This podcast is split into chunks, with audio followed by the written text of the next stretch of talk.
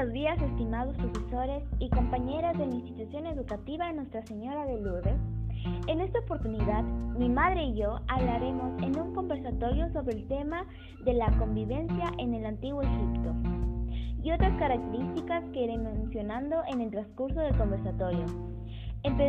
empezaré diciendo que en el antiguo Egipto no era una sana convivencia, debido a que los egipcios no eran justos con los hebreos y que se dividían en clases sociales, donde el hebreo era la raza inferior hacia ellos, provocando la discriminación.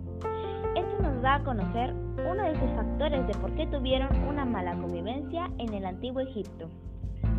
Otro hecho fue la explotación de los egipcios hacia los hebreos, limitando también a no tener una buena convivencia y ejercer los oficios que tenían sus padres para tener un sustento en su familia. La injusticia, discriminación, sobreexplotación y el no respetar fueron esas las causas que provocó una mala convivencia en el antiguo Egipto. Todo este problema que tuvieron los egipcios con los hebreos cuando convivían Madre, ¿qué crees de cómo se da esto en la actualidad en nuestra sociedad peruana? Antes de responder la pregunta, me quiero presentar. Soy Marisa del Pilar Castillo Vitano.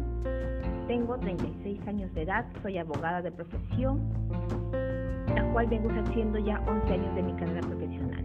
A la pregunta formulada por mi hija Ariana Anael Castillo, debo responder a lo siguiente. En nuestra actual coyuntura, en nuestra actual coyuntura peruana que nos encontramos, existe la discriminación cultural. Si bien es cierto, nuestro Perú representa una gran diversidad, a cuales nos llena de orgullo como peruanos, sin embargo, esto presenta un doble discurso, pues estas diferencias también implican una discriminación étnico-racial por nuestra forma de vestir, nuestras creencias, nuestra condición económica y sobre todo las, las diferencias de clases sociales que existen en nuestra actualidad. Mami, ¿y cómo incluir o mejorar la convivencia entre los peruanos? Podríamos realizar una estrategia de incorporación con todos los miembros de una comunidad para que puedan vivir en armonía con, en un mismo lugar. Es decir, que se dé la inclusión social en nuestro país, las cuales dará puertas abiertas a que nos aceptemos como miembros diferentes de parte de nuestro Estado peruano y que se nos acepte como ciudadanas y ciudadanos. Muchas gracias Madre por esta presentación y opinar sobre este tema. Para conocer más de lo que está pasando hoy en día en el Perú y como alumna lurdina me comprometo a seguir reforzando mis valores y coadyuvar a poder y de esta forma aceptemos las diferentes clases sociales, respetando y valorando todas las culturas, etnias y grupos culturales para poder vivir en armonía y respeto y amor por nuestra patria.